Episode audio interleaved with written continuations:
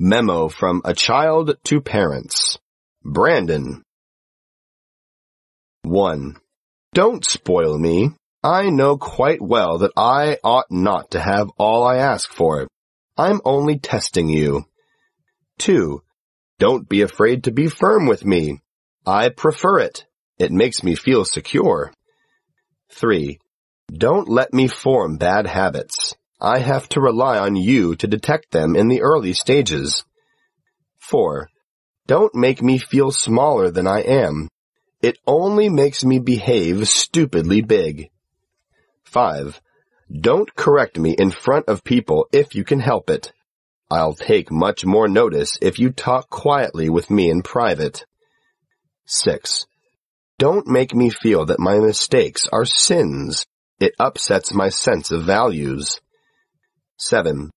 Don't protect me from consequences. I need to learn the painful way sometimes. 8.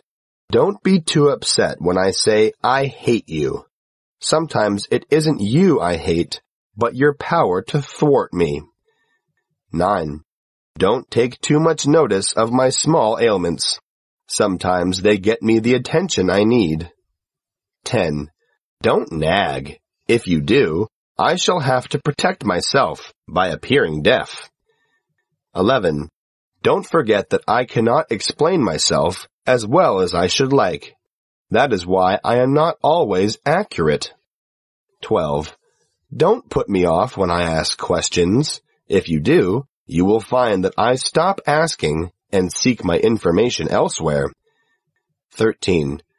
Don't be inconsistent. That completely confuses me and makes me lose faith in you. 14. Don't tell me my fears are silly. They are terribly real and you can do much to reassure me if you try to understand. 15. Don't ever suggest that you are perfect or infallible. It gives me too great a shock when I discover that you are neither. 16. Don't ever think that it is beneath your dignity to apologize to me. An honest apology makes me feel surprisingly warm towards you. 17. Don't forget I love experimenting.